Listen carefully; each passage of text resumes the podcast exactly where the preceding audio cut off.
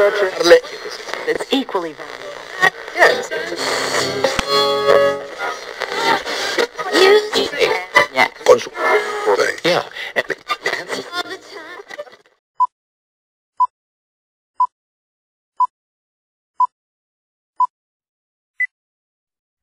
¿Qué pasó, Gina? ¿Cómo estás? Hola, profe, muy bien, gracias. Aquí feliz de escucharlo otra semana. Bueno, pues ya estamos en este episodio 66. Saludos a todos Mm. los que nos, nos escuchan en toda Latinoamérica, Estados Unidos, Canadá, Europa, Medio todos. Oriente y todo lo demás. Y pues bueno, este, pues no, no dejen de perderse este, los episodios si es la primera vez que caes aquí por, por curiosidades de la vida, este, como el programa ese que salían de, de- que resolvía problemas familiares, este, cosas de la vida. Aquí. ¿Están de acuerdo de haberlo visto en la estética cuando cortando el en la estética, imagínate. Este, no, yo, yo me acuerdo porque pues hizo muy famoso ese tipo de programas este, que resolvían la vida de las personas en 45 minutos, ¿no? Ay, qué padre, yo este, quisiera algo así. Pues sí, pero pues bueno, si caíste aquí por cosas de la vida o casualidades de la vida, pues este, escucha todos los programas, comparte Hola. nuestros programas, eso nos ayuda mucho, dale, eh, síguenos, porque también eso también nos, nos ayuda más. Si ya nos has escuchado, pues compártenos ahí con tus cuates, tus cuadernos viejos. Gracias por escucharnos. Gracias por escucharnos y tenernos la paciencia de escuchar nuestras, nuestras tonterías, locuras y todo lo demás. Este, sobre todo porque pues, son tres días, ¿no? Miércoles, jueves y viernes. Ya somos parte de su familia. Somos parte ya de, su familia. Yo iba a decir una barbaridad, pero ya te iba a decir, somos parte de su noche, de su mañana, de su, de su, De sus días. de sus días de comida, de sus Comemos días- con ustedes, desayunamos con como- ustedes. bueno, sí, no nos vean con- como acosadores, pero, este, No, no, no. pero, pero Somos pues, amigos bueno, cercanos.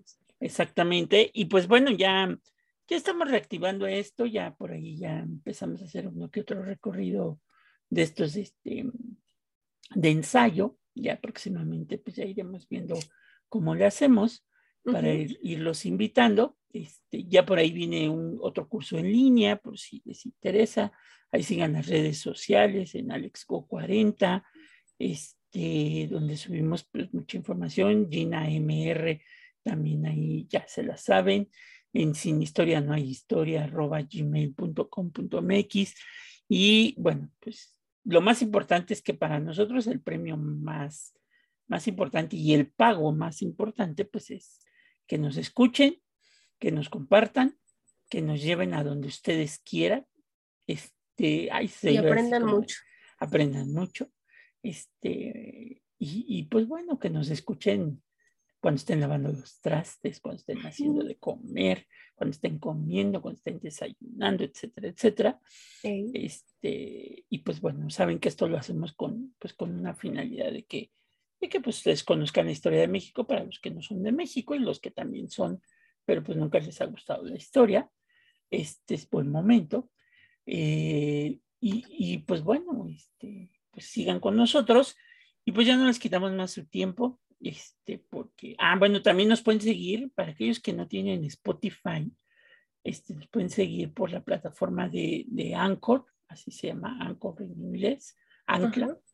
Este, así lo buscan, Anchor Podcast, y ahí nos buscan igual como Café con Aroma de, de Historia. Y ahí nos encuentran, en Spotify también nos encuentran, y pues ya próximamente vamos a ver si nos metemos a otras plataformas de, de podcast para ir este, subiendo. Creo que, y de verdad que agradecemos mucho a Anchor y a, y a Spotify porque si, si de veras ¿eh? le quieren entrar esto de hacer su propio podcast, la Ujú. verdad es que yo sí les recomiendo Anchor porque es una plataforma que pues te hace todo el trabajo realmente. Pues nada más tienes que grabar tu episodio, lo subes y ellos te van dando los pasos y es una empresa que pertenece a Spotify.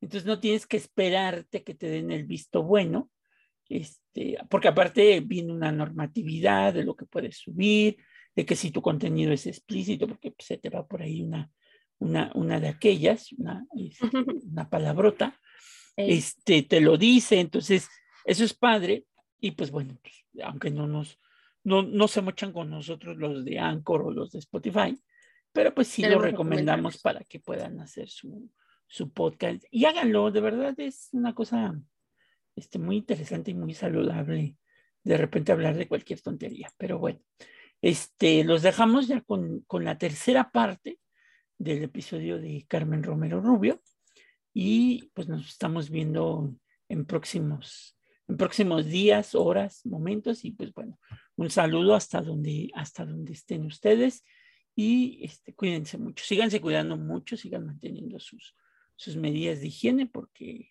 pues todavía el bicho anda ahí polulando.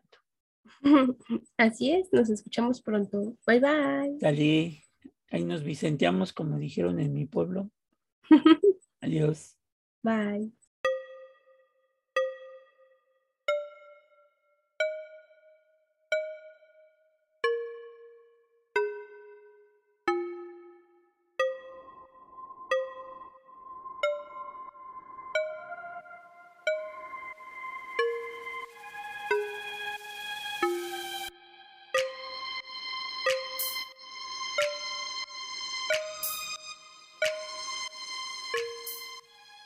Bienvenidos al nuevo episodio de Café con Aroma de Historia, una narración histórica donde un servidor, Alejandro Godínez, le contará a Gina Medina y a los presentes un evento anecdótico de la historia de México que no encontrarás en otro lado y que podrás disfrutar mientras te tomas un buen café con nosotros.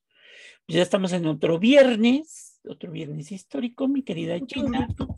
Excelente, gracias a Dios es viernes. Gracias a Dios es viernes. Este, hoy titulamos a nuestro episodio, sería 76, Las esposas de mi general, pero es la tercera parte de este episodio donde platicaremos de Carmen Romero Rubio en el momento en que se convierte ya en primera dama. Acuérdense que en el episodio anterior la dejamos como esposa del gobernador de Oaxaca, andando por aquí, por allá en los Estados Unidos. Y pues hoy vamos a entrarle en el momento en que se convierte ya en primera dama y cómo va a acompañar al presidente Porfirio Díaz hasta sus últimos días en el exilio en Le France, allá en la Francia.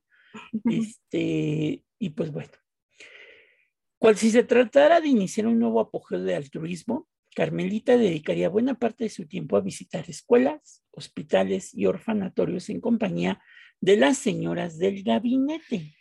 Doña Laura Smith de Mariscal, Catalina Cuevas de Escandón, María Cañas de Limantur, Luz Acosta de González Cosío y por supuesto Amadita, la hija del general Díaz, a la sazón casada en ese momento ya con Ignacio de la Torre, dueño de la cuantiosa fortuna que producían las haciendas trigueras y azucareras de Santiago de Tenixtepango y San Nicolás de Peralta. Entonces ya como primera dama sus funciones van a cambiar. Ya va a empezar a ir a estos hospicios, escuelas acompañada de un séquito de, de, mujeres que eran esposas pues, de miembros del gabinete del general Díaz.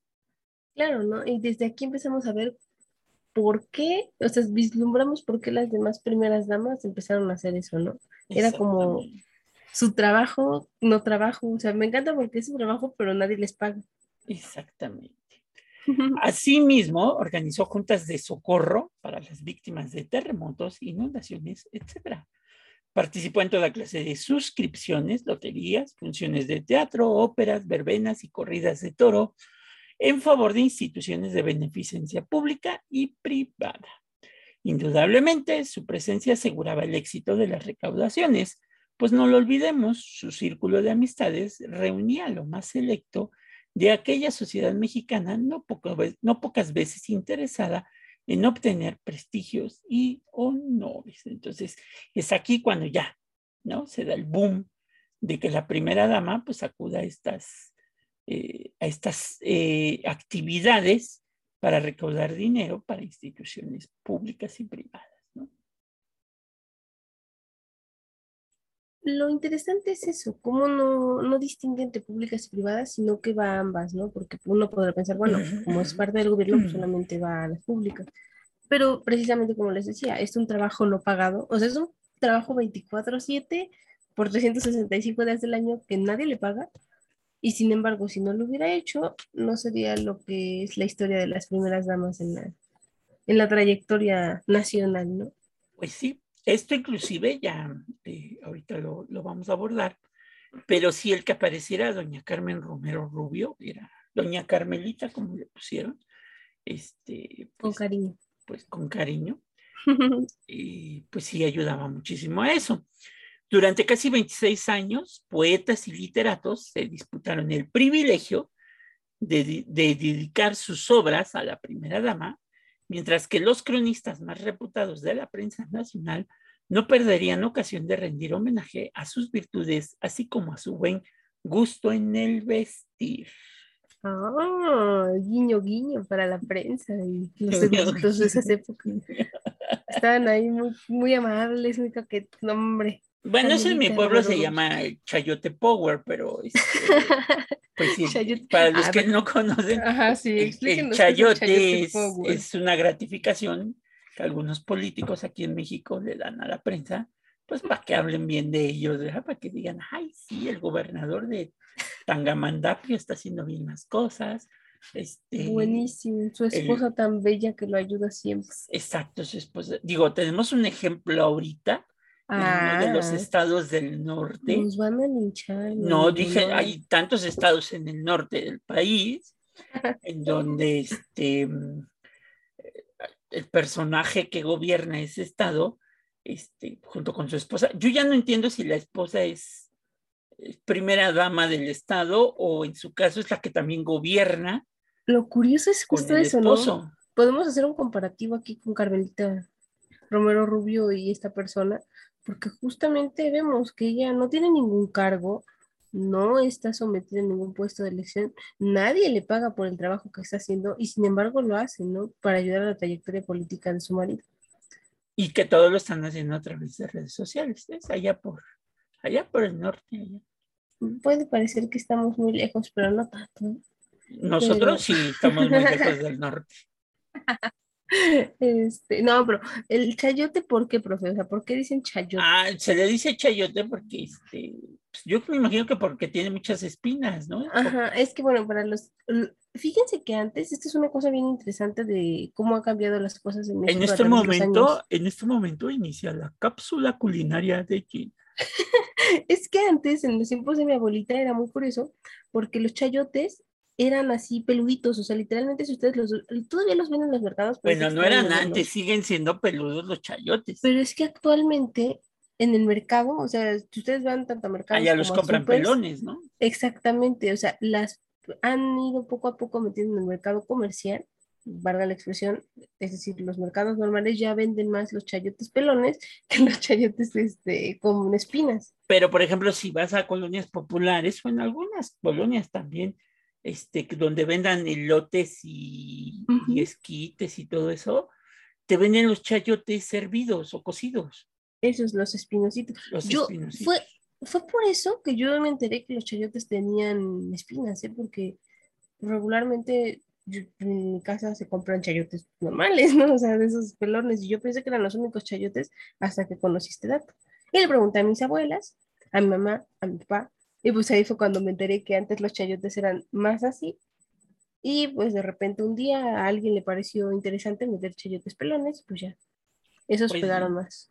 Y entonces se le dice chayote por, por lo espinoso de los temas, que pues las personas, con tal de quedar bien con el político, pues les dan una tajada. Y si ustedes saben, el chayote es dulce y suave. Exactamente, pues lo que te dan es dinero dulce y suave. Entonces, este, hasta hace unos años, en general, la prensa en este país, pues sí, recibía o recibían contratos de publicidad de los gobiernos. También. Para que hablaran bien del Estado. Bueno, eso se dice. Eso se dice y se sigue haciendo de repente. Pero bueno, regresando a doña Carmen Romero. Volvemos con Carmelita. Este, pues, pues sí, la gente se peleaba. O sea, hay una película que trata mucho esto, una película mexicana que se llama México de mis recuerdos, en donde Joaquín Pardavé, que es un actor mexicano de los, de los años 40, hace el papel de un personaje que se vuelve emblemático, que se va a llamar Don Susanito Peñafiel y Somellera, que era pues como que el personaje cómico de esta sociedad que acompañaba a Doña Carmen. Y entonces la película trata de que Don Porfirio se entera que, este, que un amigo suyo de la juventud le compuso un vals a Doña Carmen. Entonces, es como una burla, una sátira más que burla, una sátira a Juventino Rosas, porque se supone que el personaje es, eh, ay, de la familia Soler, don Fernando Soler, es el personaje, ¿El actor? es el que le compuso supuestamente la canción a Doña Carmen. Este Chucho se llama Jesús Reyes, creo que se llama Chucho Reyes. Y Porfirio Díaz, en honor de que le hizo un, vals a Carmen, este, le regala un piano de cola, ¿no? Entonces, don Susanito, que es el clásico secretario, que no es secretario, pero que quiere, él queda bien con el presidente, pues este, pues le lleva el, piano y ahí se suscita una historia que ahorita vamos a hablar más de ella, ¿no? Ok. Pero bueno, ah, pero si es la señora Díaz, seguramente musitaban al verla ocupar un palco en el Teatro Arbeu o a su paso por los amplios salones del Triboli, del Eliseo, el Casino Español o el Palacio Nacional.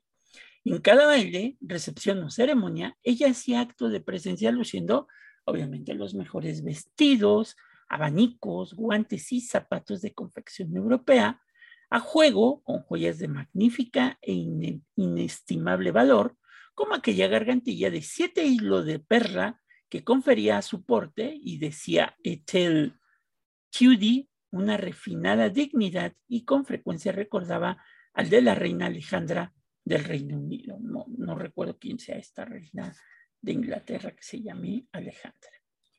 Siendo honesta, yo no sabía cómo se llamaba, pero sí he visto el cuadro. Es que estoy pensando en el collar que le he visto a Carmen Romero Rubio en las fotos y el de ella, y sí son muy similares. De hecho, hasta el peinado es parecido. Sí, a pesar de que, bueno, pues, la usanza francesa a, todo lo que da, ¿verdad? Pero Eso.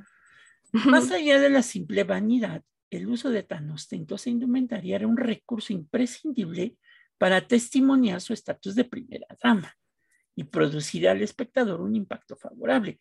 Hace unos años, en el anterior sexenio y gobierno, ya para terminar el sexenio, la primera dama, la esposa del presidente, Peña Nieto, y le hicieron un mega reportaje de Chayote, este, de la revista, creo que era Caras o Hola, una de las... Vanidades, fue una de Una de esas revistas de, del corazón, dirían los, los clásicos, con fotos de, esta, esta, primera dama de nombre Angélica Rivera en, Los Pinos, ¿no? En la casa oficial. Este, y pues bueno, muchas de estas fotos así como que muy, muy artísticas, ¿no? Entonces, este, yo creo que doña Carmen, si hubiera tenido las redes sociales, pues este, le hubiera pasado lo mismo, ¿no? en Twitter y todo eso. Tendría muchos followers. Exactamente. Sería un topic por sus ah, este, outfits tan elegantes. Y eso determina, por ejemplo, ahora determina mucho que en la ceremonia del grito de independencia, quién viste a la primera dama para, para dichosa ceremonia, ¿no? Creo que el que ha ganado ahorita mucho es este personaje Macario, no sé qué, este, Sí, es como de los diseñadores consentidos de la doctora Beatriz. Obviamente no van a ir con este otro diseñador Mitzi, ¿verdad? Porque este, pues creo que no, Mitzi es, hace ropa y vestuario para, bueno, es el que hizo el vestuario para, para esta obra de romberas, ¿no? De, de aventura. Sí, no, no. Su, su perspectiva artística es diferente al estilo que se busca o que le gusta a la doctora Gutiérrez Müller. Sí, que bueno, se ha visto más, más sencilla.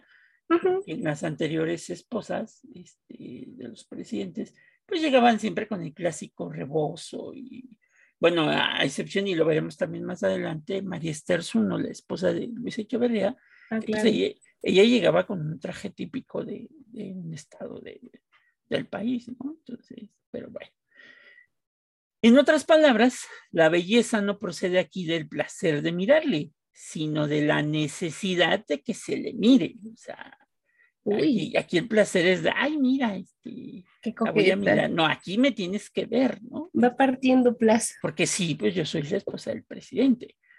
Tal pareciera que era como si doña Carmen debiera ser un icono evocador del renombre presidencial y un despliegue de ilustración, pureza y virtud, suavemente envuelta en encajes, capaz de brillar en sociedad, pero sin manifestar un afán vicioso de llamar la atención. O sea, como dicen en mi pueblo, ¿no? Hasta este, hasta los perros tienen pedigrí, ¿no? Entonces, pues sí. los eh, perros tienen pedigrí. O el otro que dice en el hábito no hace al monje, o sea, por más que te pongas una ropa de marca, si no la pones bien, pues es la percha, es la percha. Es la percha, dirían, muy racista el término, pero pues.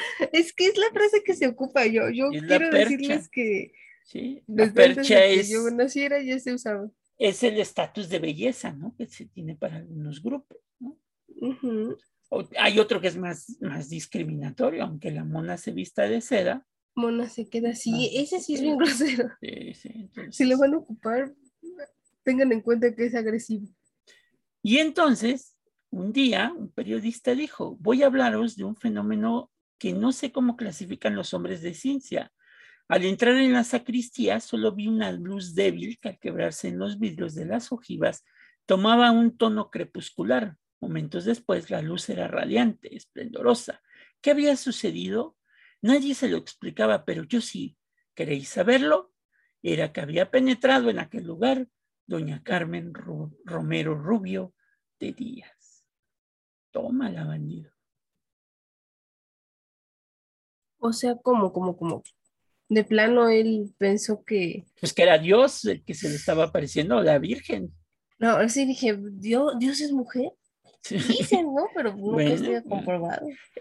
aquí tal parece que me está relatando una escena este, bíblica, bueno, una escena de los evangelios de la transfiguración, ¿no? O sea, prácticamente.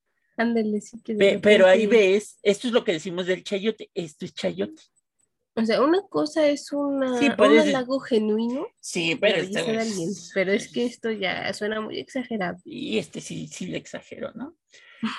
Sin duda, ser en aquel momento esposa del político más prominente de México y una de las mujeres más célebres del país, cito, por sus muchos actos caritativos, aptitudes sociales, virtudes y amabilidad, reservó a nuestra biografiada toda clase de reconocimientos y vivas muestras de simpatía. Por ejemplo, el 18 de octubre de 1890 se fundó en su honor la famosísima Colonia del Carmen en Coyoacán. Todos piensan que es por la Virgen del Carmen. Yo pensaba que era por la Virgen del pues Carmen. Ahora salimos de ese engaño. Y es que, es que sí lo llegué a pensar porque de hecho hay una iglesia de la Virgen del Carmen. Bueno, no es de la Virgen del Carmen como tal, es de San Diego, pero lo ocupan más para el culto de la Virgen del Carmen. Pues sí, pero no. Queda establecido que en Coyoacán, la colonia del Carmen, Coyoacán, es por doña Carmen Romero Rubio. Y, el día que inauguraron la colonia, pues se escuchó el armonioso compás de Carmen, el vals para piano que le obsequiara el compositor Juventino Rosas en 1893, ¿no? Mm, entonces, ¿habrá algo de cierto en esa película? Pues quién sabe. No recibió la Cruz de Santa Isabel de Portugal y en 1892 fue investida con la banda de Dama Noble de María Luisa por decreto acordado en Consejo de Ministros a propuesta de Su Majestad, la Reina Regente de España ha concedido a la señora doña Carmen Romero Rubio de Díaz la banda de dama noble de María Luisa como testimonio de su aprecio y agradecimiento por la parte que tomó en la Junta de Damas para auxiliar a los inundados de Consuegra en Toledo y tan alta estima pone de relieve los sentimientos de, su, es que aquí no puede ser, no, aquí sería de su, ay, no sé, pues vamos a dejarla así. Es que los títulos cambian de acuerdo a la persona, ¿verdad? Sí. Sí, no, no puede ser majestad porque no. Que justamente premia la caridad. Ah, sí, lo de, o sea, la que está haciendo son la, la reina de España, los sentimientos de su majestad, que así justamente premia la caridad reconocida de lo que se había hecho digna de cariño y respeto al fundar la Casa Amiga de la Obrera Reciba la digna esposa del presidente de la República mis humildes felicitaciones por este nuevo timbre que ha conquistado con su virtud. Órale, entonces le dijo así que por ser una mujer altruista, esposa del presidente, pues le da las gracias y le da esta banda. Bueno, qué padre. Órale. La banda, porque actualmente no podría haber recibido esa banda porque no te confío. La constitución no la permite, ¿no? A menos que el Senado de la República, el Congreso de la Unión, apruebe que te den esto. Pues entonces, en esa época no, ¿verdad? Si no, cualquier hija de vecinos, a nosotros, que les den el premio, que digan que nos convierten en conde. Este, Eso no vale México. Serán conde en España, pero aquí serán condenados hijos de vecina igual que todos. Entonces, este, por eso. Pero bueno, la banda de Dama Noble de María Luisa es la primera distinción que puede alcanzar una señora en España y se reputa como una de las más altas de Europa. En América, según aparece por la guía, solo puede ostentarla hoy la distinguida compañera del señor general Díaz, y por doquier doña Carmen fue tratada con admiración y respeto. Sus bondadosa disposición para socorrer a los necesitados se había convertido ya en una especie de dogma irrefutable. Yo creo que ni ella se lo imaginó, ¿no? sí, no, como que yo supongo que su majestad sí se sorprendió del altruismo que tenía o sea, porque estamos hablando de que es la única en América Latina, en toda América, hasta el día de hoy, que ha recibido esa distinción. Entonces quiere decir que a lo mejor sí vio una sincera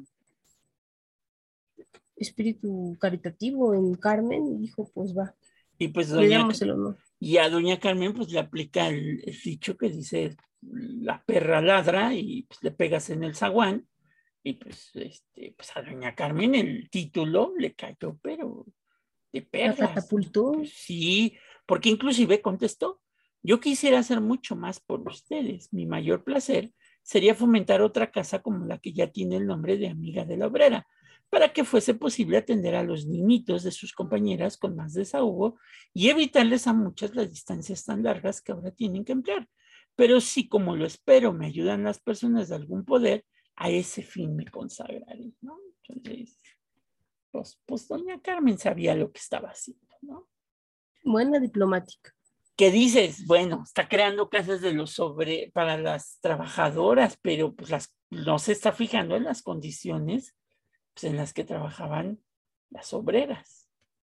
Oiga, es que también ella, ella ponía su parte, pero pues, tampoco podía con todo, no, no hay que ser tan cruel. Eh, ya se dieron cuenta quién es Tim Carmen Romero Rubio, pero bueno. Por otra parte, aunque quizás sin tener el mismo impacto de la obra magna con que había hecho grato su nombre al pueblo, Carmelita sumó durante sus años como primera dama otros muchos tintes de gloria que le redituaron gratitud y prestigio social. En varias ocasiones otorgó patrocinio económico y respaldo a establecimientos de asistencia pública, como por ejemplo a la Escuela Industrial de Huérfanos, al Asilo de Mendigos, la Casa de los Expósitos y el Hospital de la Concepción Beistegui, que está aquí en el centro y que todavía funciona como hospital y ahora funciona como casa, asilo para personas de, la tercera edad. Ahí está, por si quieren ir a visitarlo. Sí, está, junto, a, está junto a la iglesia de Regina Cuel, ahí la pueden ver, ¿no? En la calle de Regina.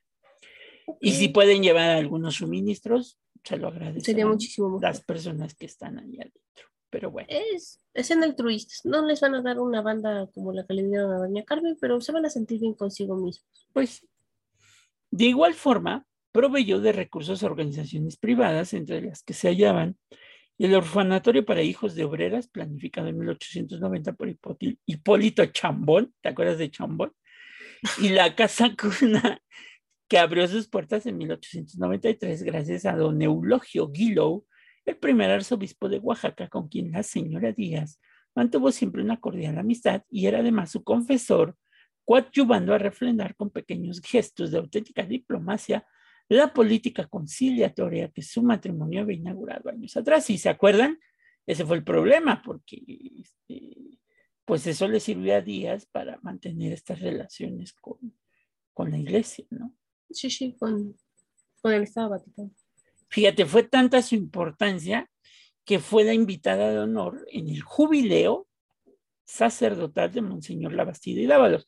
Que es un jubileo sacerdotal? Es cuando cumple años, ¿no? De profesión, o sea que este, creo que creo que sí, por los años que, que lleva. Su sí, con los años que lleva como, padre trabajando. Como, como padre. Sus años de ordenación. Exactamente. ¿Cuál es el término? Años de ordenación.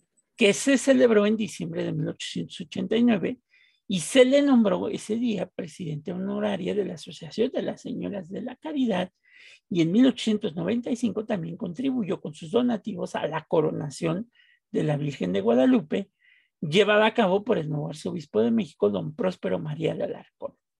También más tarde se involucró de forma activa en el patronato para la construcción del templo de San Felipe de Jesús a cargo del abad José Antonio Plancarte y la Bastida, el cual se concluyó en 1897 y pues en 1906 amadrinó las mejoras del templo de Santa Teresa, que ahí tengo dudas si es Santa Teresa la nueva o la antigua, y el templo de San Felipe de Jesús todavía existe, está en la calle de Madero, viniendo del eje central, está la torre latinoamericana, la iglesia del convento de San Francisco, y junto a la iglesia hay otra iglesia, así como que no parece iglesia. se ve este, rara. Eh, sí, sí es una iglesia católica y está dedicada a San Felipe de Jesús. Y de hecho, pueden, es de adoración constante, o sea, es esas iglesias que pueden ir. Creo que está abierta todo el día. Exactamente, 24 horas, aunque se ve cerrada. Empujan la puerta. Sí, empujan la puerta y porque muchas veces está cerrada la puerta. Sí, en definitiva, la señora Díaz logró salvaguardar con éxito una imagen pública de abnegación, bondad, distinción y encanto, misma que con el paso del tiempo la convirtió en receptáculo de las más diversas peticiones, consorcio de valores e intercesora, y citando las apologéticas palabras de Monseñor Kilo, cito, luz que sirvió de norte a cuantos necesitaron de la extraña inspiración para guiar sus pasos por los senderos de la vida. Cierro cita. Ok. Entonces, pues ya se imaginarán que a esta redentora de los afligidos o ángel de la caridad, epítetos, epítetos frecuentes, acudían no solo los pobres, enfermos y desvalidos, sino también profesionistas, músicos, artistas, militares, clérigos, maestras, viudas y amas de casa, representando el amplio crisol de sectores sociales, problemáticas y peticiones que intentaban hallar ante el muy delicado criterio de, de esta heroína cristiana una solución que sería difícil de obtener, pensaban si su bondadosa intermediación, o sea, casi casi se volvió, no quiero utilizar el término, pero pues casi casi la veían como la Virgen de Guadalupe, ¿no? Este, a ver sí, si hay, que buscar consuelo, apoyo, ese económico o, ¿cómo se dice? Este, moral, porque eran todos tipos de personas las que la buscaban, ¿no? Veían como una gran madre. Inclusive hay una cita que dice, el señor presidente es Dios terrestre y usted es la medianera para que yo y todos los que a sus pies nos acogemos consigamos su merced. Decía otra de las tantas cartas como el elocuente ejemplo de la imagen que hubo en ella. En efecto, Carmen fue uno de los casos de una eficaz intercesora del favor presidencial, cosa que no se logró, ¿eh? tampoco. El general Díaz era el presidente, ¿no? Sí, al final de cuentas él tenía la última palabra. Sí. Ella atendió a solicitudes de recomendación para obtener una vacante en alguna institución gubernamental y otorgó pensiones en casos de enfermedad, vejez y convalecencia. Por, por supuesto, perdón, su visto bueno era quizá la última esperanza para quienes, tras infinidad de cartas sin respuesta o intentos fallidos, aspiraban a tener audiencia con el general Díaz o a recibir algún favor de él. ¿no? Entonces, todo nada ya con Carmelita. Exactamente, aunque sabemos que pues, tampoco pudo haber resuelto todo, ¿verdad? No, pero con dos, tres cosas que resolviera, fue suficiente para ganarse esa fama. Pues sí. Ante la ausencia de un, un, itinerario que estableciera claramente las prerrogativas o deberes de una primera dama, fue la definida actitud con que doña Carmen desempeñó un rol activo en la esfera pública la que le otorgó el término de primera dama, con un punto de inflexión hacia su interpretación moderna. En efecto, más allá de ser un pasivo complemento capaz de lucir con gracia y cumplir una serie de atributos que se presuponían para ocupar dicha posición, hizo patente su influencia a través de la acción filantrópica considerada en el siglo XIX como un espacio de participación femenina, aceptando y permitiendo en una sociedad inherentemente patriarcal y a cuyo parecer la mujer poseía una superioridad indiscutible en el predominio de los sentimientos afectivos y los instintos simpáticos. ¿no? Entonces, pues evocaba ciertas emociones pues parecidas como hasta en culto, ¿no? Pues sí. Y, y, así como lo dijo en su película don Susanito Peñafiel y Somillera, este, pues todo lo que empieza también tiene que acabar. El régimen de Díaz, debido a toda esta desigualdad política, social y económica, es derrotado. El general Díaz tiene que salir exiliado con toda su familia. Mm. Y pues el 31 de mayo de 1911, tras recibir los honores militares y una cálida ovación, don Porfirio Carmelita abordaron el vapor alemán y Piranga, mismo que después de, varias, este, mismo que después de varias escalas habría de conducirlos al puerto de Havre, Abre o Abri en Francia. Y la revolución encabezada por el coahuilense Francisco y Madero los había obligado a partir hacia el exilio. Y pues pese a lo amargo de su situación durante los primeros años del exilio, don Porfirio y Carmelita conservaron la esperanza de que al calmarse las pasiones, juzgarse con absoluta frialdad a los hombres y las cosas de México, la verdad acabaría por abrirse paso. Fue un optimismo inicial que lentamente se desvaneció, al igual que la salud del estoico general Díaz. Cito, es la fatiga de tantos años de trabajo, solía asegurar él. Sin embargo, a media mañana del 2 de julio de 1915, la palabra se le fue acabando. Y el pensamiento haciéndole más y más incoherente.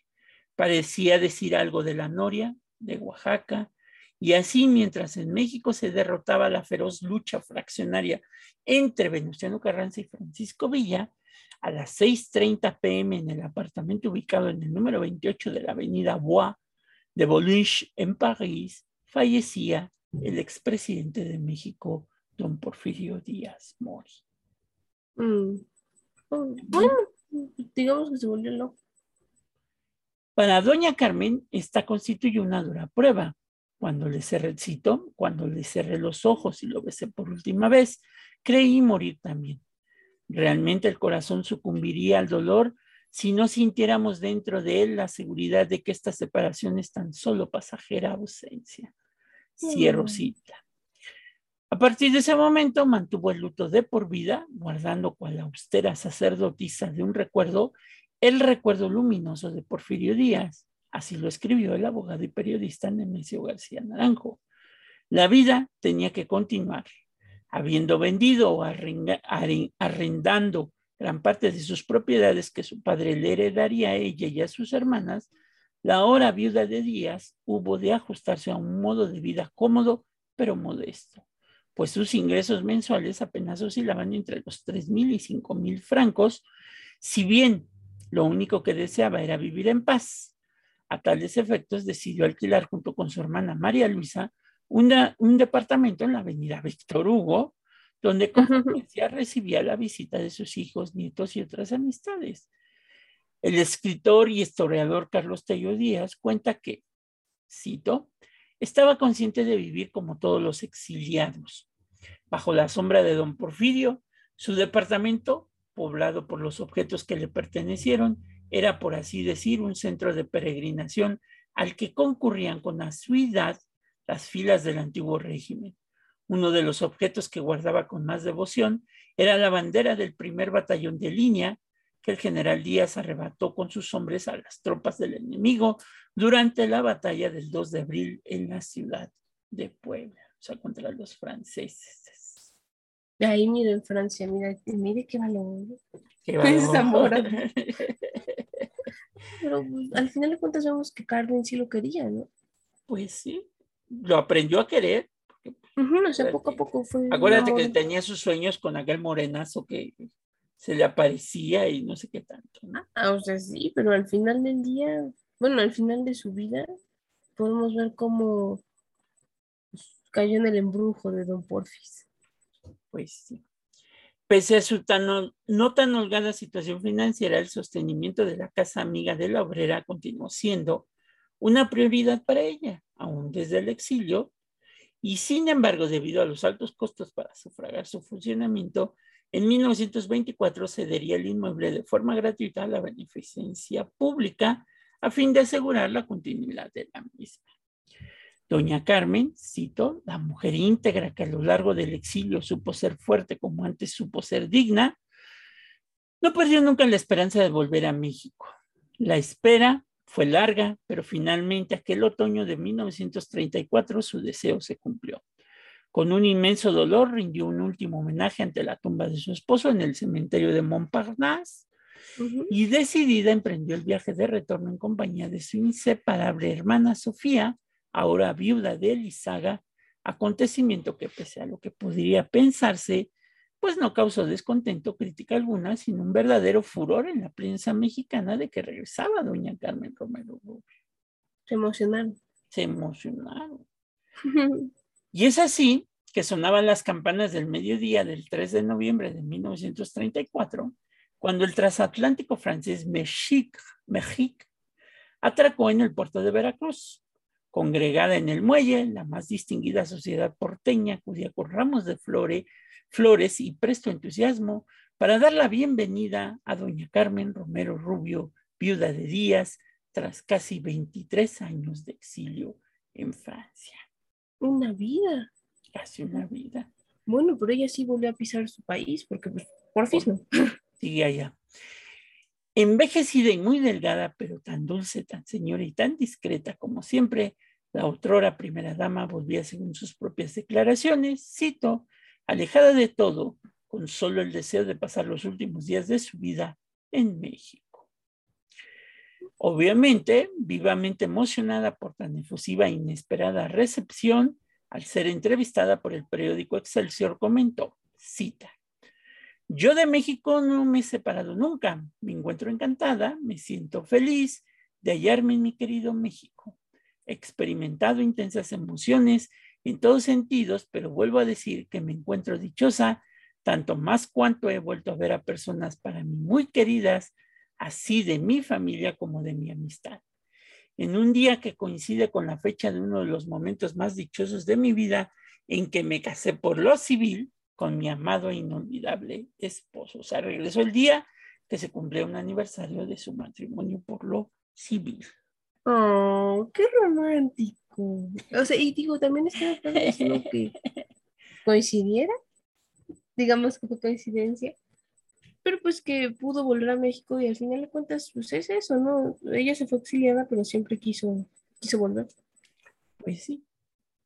Cansada por el peso de los años y los vaivenes de la vida, Carmelita vio transcurrir la última década de su existencia en el número 87 de la calle de Quintana Roo de la colonia Roma.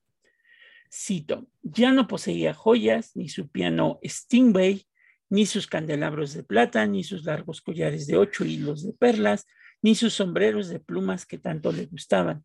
Esto lo relata Guadalupe Loaesa. Pero conservaba sus recuerdos y aquel valiosísimo estuche diseñado por la joyería Diener Hermanos, que contenía un álbum de composiciones y versos escritos por don Manuel Gutiérrez Nájera, José Juan Tablada y otros poetas, regalo de don Justo Sierra con motivo de sus bodas de plata. Solo quedaba el recuerdo. Y es que al final de nuestras vidas creo que es eso, ¿no? Solo el recuerdo queda. Pues sí. Pues sí, entonces, pues todo esto cambió. Pero fíjate qué interesante, ¿no? Como cómo le dio prioridad a este regalo de don Justo Sierra con estos versos escritos por Manuel Gutiérrez Nájera y José Juan Tablada, ¿no? Yo creo que le gustaron mucho. No sé si existe todavía una copia de ellos o solamente ahora sí que eran los que ya tenían su poder. Y, para, bellos. para que vean cómo ha cambiado la ciudad. O sea, antes la gente se iba a vivir a la colonia Roma. Ya lo veremos más adelante, pero la esposa, por ejemplo, de Madero, vivió toda su etapa de viudez en la colonia Roma como, como Carmelita. Sí, no es que la colonia Roma O sea, tiene mucha tradición. Actualmente no es una zona a la que, o sea, a pesar de que sigue siendo importante, no, no sé, yo no comprendo un inmueble ahí porque pues ve que dicen que es una zona, o sea, ¿qué parte en la Ciudad de México no es una zona que pueda ser de alto riesgo en un momento de sismo? Pero me refiero que si tienes una cantidad de dinero exorbitante para comprarte una casa, pues te vas a Interlomas, a Santa Fe, actualmente. Pues sí. Entonces, y aparte, pues, si ustedes vienen a la Ciudad de México y van a la colonia Roma, van a encontrar muchas casas de la época del porfiriato, muy al estilo francés, con su, este, ¿cómo le llaman esta parte alta? Que no es como sótano, este, en la parte alta de las casas francesas. ¿Estanquillo? No, el estanquillo es la tienda. Mm, ah, el desván. El desván. Muy de las casas francesas, ¿no? De hecho, hasta dan recorridos, o sea, bueno, me refiero, ustedes pueden darse su recorrido por esas zonas. Si ustedes quieren uno personalizado, bueno, pues ya saben a quién mandar mensaje, ¿verdad? Pero me refiero, si no tienen mucho tiempo, no quieren hacerlo, pueden ir de que a la colonia Roma y nada más basta con que vuelten para arriba y digan, wow, qué bonito. Si quieren saber más. Y, y inclusive estos espacios no crean que son como en las películas, la bodega donde guardabas todas las cosas que ya no utilizabas Realmente estos espacios servían para meter las, las, las estufas, las estufas y brindarle calor a toda la casa. Mire, y yo sin saber. Sí, Gina, como vive en uno de este tipo de palacios, lo más seguro es que ahí guarde todos sus cachivaches. Claro, sí. No, no me doy cuenta, pero ahora todo tiene sentido. es que como ahora pues es calefacción y aire acondicionado, pues no necesito subir, nada más aquí ya sabe picarle al botoncito y queda todo perfecto. Que, que, para aquellos que no conozcan un desván, pues este, busquen cualquier película de terror. Sí, sí, siempre en las películas de terror Ahí se esconden los monstruos. Ahí debajo de las camas. Debajo de las camas, pero bueno, ahí se esconde el coco. Pero bueno, debilitada a causa de una seria afección del corazón, cuyo diagnóstico se remontaba desde el año de 1933, la ex primera dama de México permaneció postrada en cama con agudos dolores durante más de un año, antes de, obviamente, el desenlace fatal. Rodeada por sus seres queridos y con la bendición del, del propio arzobispo de la Ciudad de México, Luz María Martínez, falleció el 25 de junio de 1944 a las 4.55 pm víctima de un síncope o síncope, no es síncope, ¿verdad? Un síncope cardíaco. ¿Qué es un síncope cardíaco, Gina? Tú que todo lo sabes. No, bueno. es que no es como que lo invente, pero es que hay ciertas cosas que no sé, uno aprende de cómo escucharlas. No, no me jacto de ser una autoridad médica, pero de acuerdo con esto, un síncope cardíaco es precisamente una de las mayores causas de mortalidad es muerte súbita. En realidad es un una ¿no? arritmia, ajá. O sea, sí, pero oiga, quiero darle mayor, mayor sonoridad. un paro cardíaco. No, yo le estoy dando así como las cifras. A ver, Gina. No, ya me corté el vuelo. Es un una arritmia. Empieza con, con taquicardias seguidas de branquicardia, branquicardias, que también son llamadas branquidiarmas. Es que Eso me suena como a monstruos de la Laguna Verde. Branquias. Y ya después termina en que ya no hay pues, Pues mueres, ¿verdad? Pues sí, ya colgaste los tenis. Bye. Colgaste automáticamente los tenis. Entonces, eso es un síncope para que vean que de todo hablamos. Eh, hasta de los síncopes este, cardíacos. Sí, vulgarmente pues es un infarto, ¿no? Este, ¿Cómo le llaman los, algunos médicos? Un infarto fulminante, ¿no? El paro en el miocardio. En el miocardio. O sea, Gina, como en el mío. No, es microcardio, pero es que si ustedes quieren cotorrear, es miocardio. bueno, es que no, es un buen momento para cotorrear cuando eso sucede. pregúntale a quién le ha dado un infarto, ¿verdad? Si es momento para cotorrear. No, ¿cómo creen? No. Para decir en el miocardio. mejor dejemos las bromas a un lado. Imaginen a Gina si fuera médico ahí diciendo, en el mío cardio. por eso fue justo que abandoné la idea de ser médico hace mucho tiempo. Qué bueno, hiciste, hiciste algo bueno. Tomé la decisión correcta. Sí, exactamente. Cuando finalmente arribó al mausoleo neogótico de los Romero Rubio en el Panteón Francés de la Piedad, la viuda de Díaz fue recibida con los solemnes notas del himno nacional. Yo creo que si eso hubiera pasado en estas épocas, pues no, ¿verdad? Bien raro. O sea, uno escucha de todo cuando van a, a sepultar a alguien, pero no el himno nacional. Qué original. Pues sí. Y desde ese momento el cuerpo de Carmelita dejó de estar bajo el dominio de su hermana y sus hijos, sus hijos este, eh, postizos, porque acuérdense que no tuvo hijos. eran sus hijos. Bueno, sus hijos. Este, y el pueblo reclamó el cuerpo como algo que pertenecía a toda la nación. Gentes humildes, humildísimas, se acercaban a regar con sus lágrimas la caja mortuoria y a besarla como se besan los talismanes, decía el periódico. Había muerto el último bastión de un régimen y como dijo don Susanito Peñafiel, hizo Mayera en el final de México de mis recuerdos, ya hasta voy a llorar. Este, no es cierto. Es que si lo vieron de verdad, se aloca, se aloca. Había muerto una época, ¿no? Se nos va, eh, me acuerdo porque la verdad es bien chistosa porque don Susanito le dice a, don Chucho, le dice, se nos va, don Chucho, se nos va, ¿no? Y don Chucho le contesta, sí, don Susanito, se nos va.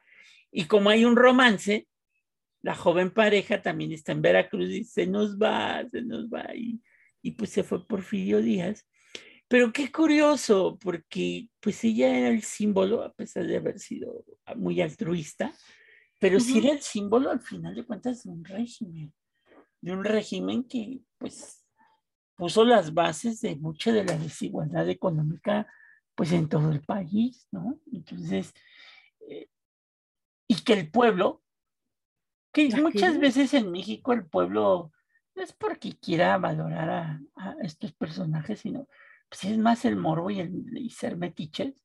Este, y aparte, aparte la manera en que lo relatan, ¿no? Este. Gente humildísimas. Regaron con sus lágrimas la caja mortuoria y besaron como se besan los talismanes. No sé cómo se besa un talismán, Gina. ¿Tú sabes cómo se besa un talismán? Yo nunca he besado un talismán, oiga, no, no le hago eso. Bueno, cómprate un talismán y lo y le preguntan a nadie cómo lo beso con singular devoción. Pues sí, o sea, es que vean, es como si fuera una santa. Sí, sí, como si hubiéramos presenciado la muerte de, una santa. Entonces, ay, pues sí, doña Carmelita dejó de un, de un infarto, dejó de existir, se muere, la entierran y, y, pues está separada del general, porque el general sigue allá en Montparnasse, sigue en las Francias. Que dio mucho de qué hablar ahora que se cumplieron 100 años de su fallecimiento. ¿eh? Sí, pero pues ya ves que o hasta demandas, ¿no? Ya es, ya es propiedad intelectual. Híjole, a ver si no nos cobran porque ya es propiedad intelectual el nombre de Porfirio Díaz. Diantres, qué relajo. De todo lo que generó el general Díaz aún muerto. Bueno, entonces quiere, decir que ese café que venden ahí en, en, la tienda que también es de Carlos Slim, ¿cómo se llama? Este, este, ay, Sears. Sears creo que sí es propiedad de él. Tiene una cafetería que venden un café que se llama Don Porfirio. Ah, sí, es cierto, enfrente de Bellas Artes. Es un lugar muy bonito por si ustedes quieren ir. Y a sacarse unas selfies ahí. Este, a beber café. A beber café también de Don... No, no es de Don Porfirio, ¿no? De, de los familiares de Don Porfirio Díaz. Pero creo que por eso lo hicieron, porque se empezaron a hacer este tipo de cafeterías en donde bueno, pues, utilizaban la imagen del general Díaz. ¿no? Y pues dijeron, ¿qué pasó? ¿Qué pasó? ¿Qué pasó? Entonces, si le quieren poner a su negocio doña Carmelita, este... Digan que es por la Virgen del Carmen y no por doña Carmelita. Por, doña Carmen Romero Rubio, ¿no? Pero bueno, ¿qué nos dejan estos tres episodios, estas tres partes de las esposas de Porfirio Díaz? Las dos esposas. Pues que prácticamente yo creo que con Carmen ya se ejerce lo que es la función de la primera dama y se va a encasillar ahí hasta este sexenio que se ha roto mucho esa cuestión. Este, pero desde la época porfirista hasta el último día que gobernó el presidente Peña Nieto, este, la participación de las esposas presidenciales, pues se enfocó más a, la ayuda altruista, a estar en los eventos sociales. Hubo por ahí una, una esposa de un presidente que iba a resolver todo en 10 minutos, este, que decía hoy, hoy, hoy, este, mm, e, esta esposa, pues se le hizo bien fácil traer a, y causó mucha crítica porque trajo a un concierto en el castillo de Chapultepec este, a Sir Elton John. nada más y nada menos. Nada más ni nada menos. Y pues los boletos carísimos. Entonces, este. Y le encantaba generar polémica a nivel internacional. Ya ve la bronca que metió al Estado mexicano cuando fueron al Vaticano. Ah, también. ¿Cómo olvidarlo? bueno, dile a los guerreros de terracota de China eh, que también estuvimos a un paso de que de que, de que nos dijeran las relaciones diplomáticas. De que rompiéramos relaciones diplomáticas con, con, este, con los chinos, ¿no? Entonces. ¿Qué problema? Esta, esta, esta primera dama pues trajo a, a Elton John y los boletos, creo que el más barato estaba en 90 mil pesos, ¿no? Este, Ahí sí tenían sus ahorros. Que era precisamente para esta fundación que ella tenía, o sigue teniendo, no sé si, si exista, Vamos por México o algo así. Este, que, Ay. no me acuerdo, es que le digo que yo, yo era chica en ese sexenio, pero me acuerdo que lo pasaron mucho en las noticias. Entonces, pues doña Carmelita, pues puso como que este ejemplo, ¿no? Este, de que ya la esposa no nada más iba a estar oculta, sino realmente ya iba a tener una participación en estas cuestiones, eventos sociales, este, donde pues también polula mucho esto de, de la gente que busca pues obtener beneficios del gobierno. Ajá, pero nos damos cuenta de que ellos lo hicieron no propiamente porque a Carmelita se le ocurriera de la noche a la mañana, sino que ya había relaciones internacionales, o sea, México ya era un estado reconocido por los demás estados nacionales en el mundo y pues ellos hicieron, ay, pues así se hace por allá porque aquí no, ¿no? Y adoptaron ese tipo de cuestiones, al grado que actualmente, por ejemplo, a nivel internacional, no puedo decir que en todas las naciones, pero sí en varias, se opta por eso, ¿no? Por una pareja, porque bueno, aquí tenemos presidente hombre, pero en otras latitudes del mundo tenemos presidentas.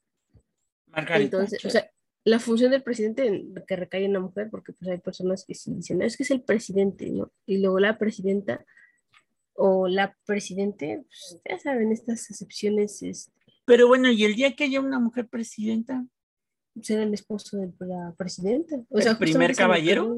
No, no, no, no, es a lo que voy, que en otras latitudes que hay que, que sí hay presidenta o primera ministro, o ministra. Es que es difícil para nosotros acostumbrarnos a este tipo de cosas.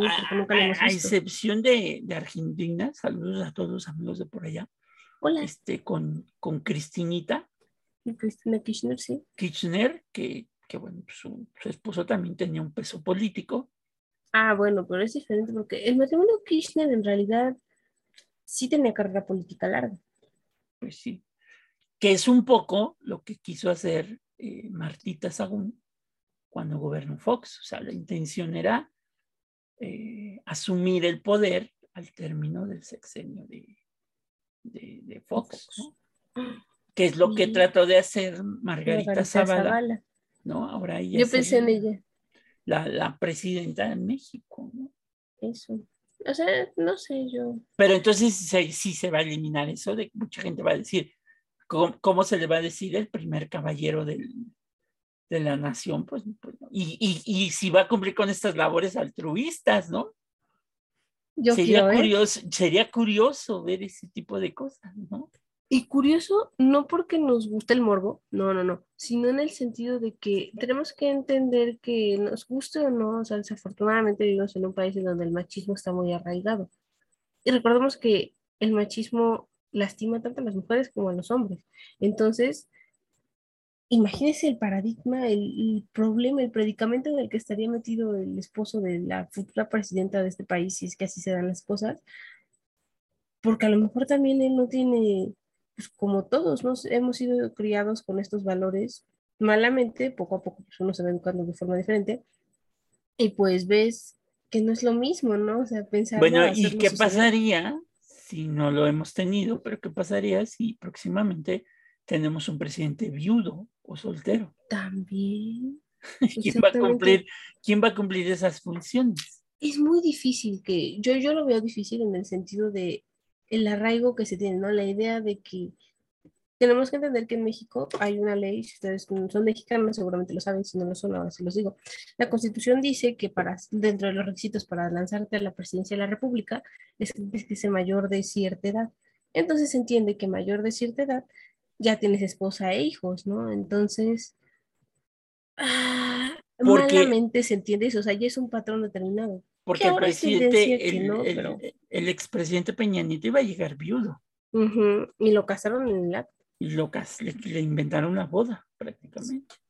Sí, sí, o sea, no, no es fácil precisamente porque, pues, política al fin y al cabo son guardar apariencias. O, o te acuerdas de esa famosa escena icónica de Margarita Zavala con el ojo morado, ¿no? Que se había caído en el baño.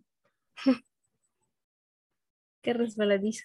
Qué resbaladizo tuvo el asunto o lo que pasó después con, con lo, bueno, anteriormente a Margarita, pero después de doña Carmelita con, con, con José López Portillo y su esposa Carmen Romano, ¿no? Que ya la veremos, pero que bueno, pues el presidente terminó divorcio. Y, y, también son estas problemáticas donde son parejas que están a punto del divorcio y se casan y viven seis años juntos mientras ocupa el cargo del presidente. Eso le pasó a López Portillo terminó su sexenio y se casó con esta actriz reconocida, Sasha Montenegro, ¿no? Claro, y al final del día ya fuera su esposo. Y no fue criticado porque pues mucha gente decía, ¿cómo se va a casar con Sasha Montenegro? Y... Ah, sí, no, fue criticado al grado de plano, pues hasta la fecha sabemos de ello, ¿no? O sea, se habla todavía con morbo de esa situación. Cuando no debía ser así. Pues sí. Entonces, ella es la que pone las bases para lo que va a ser la primera dama y que esto, como ya lo platicamos, pues va a ser un rompimiento el día que llegue un esposo, un presidente viudo, divorciado, este, o soltero. O soltero. Bueno, Lerdo de Tejada, la inversa, ¿no? Lerdo de Tejada llegó como soltero. Benito Juárez gobernó siendo viudo. Sí, sí, pero es que hablamos de que ellos ya tenían una historia de que habían tenido esposa, ¿no? Eran los grandes héroes de la República en ese momento. Pues sí. Entonces, esa parte no se ve, o sea, porque hay mucha gente que dice, ay, sí, fue bueno, pero no se da cuenta de que ya era viudo. Entonces, como que dice, ay, sí, ahí estaba Margarita. Margarita ya no está.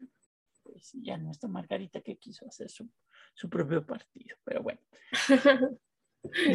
y esas también fueron las ventajas de Carmen, ¿no? Porque ella hubiera podido, sin quererlo, este, auspiciar movimientos en contra de, de, de de Carranza, de todos estos personajes de Lázaro Cárdenas en el momento que llegan ¿no? a la presidencia. Puede ser, pero más bien yo creo que ya había entendido que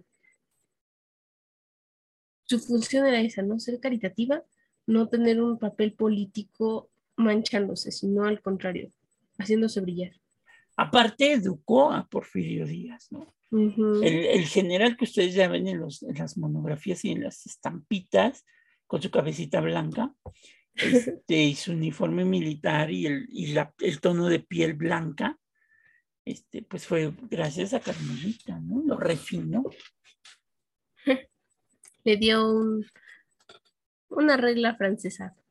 una, una retocadita, como dirían por ahí. Pero bueno. Un zarpazo de tigre. Un zarpazo de tigre. Entonces, este. Sí, sí, porque manita de gato queda corto el término. Exactamente. Pero bueno, pues aquí terminamos los tres episodios de las esposas de mi general. Este, y pues vamos a seguirle, ya vamos a, ya estamos acercando y ya lo hemos comentado, ya nos estamos acercando a, los, a las esposas de, de los presidentes, pues casi, casi modernos y contemporáneos. Así es, entonces, para que vean cómo cambian los tiempos, pero hay algunas cosas que no del todo. Exactamente. Pero bueno, pues hasta aquí llegamos, Gina. Nos vemos la próxima semana. Cuídate y este. Y como dijo don Susanito Peñafiel y Somellera, se nos va, don Pancho, se nos va. Aquí no es don Pancho, se nos va, Gina, se nos va. Se nos va, Gina, se nos va. El tiempo se nos va, porque si vieran lo que nos está pasando, ah, es un, un algún relajo. día lo platicaremos. Vendrán tiempos diferentes. Exactamente, pero bueno, hay unos vidrios, dijo aquel. Bye bye. Adiós. Cuídense.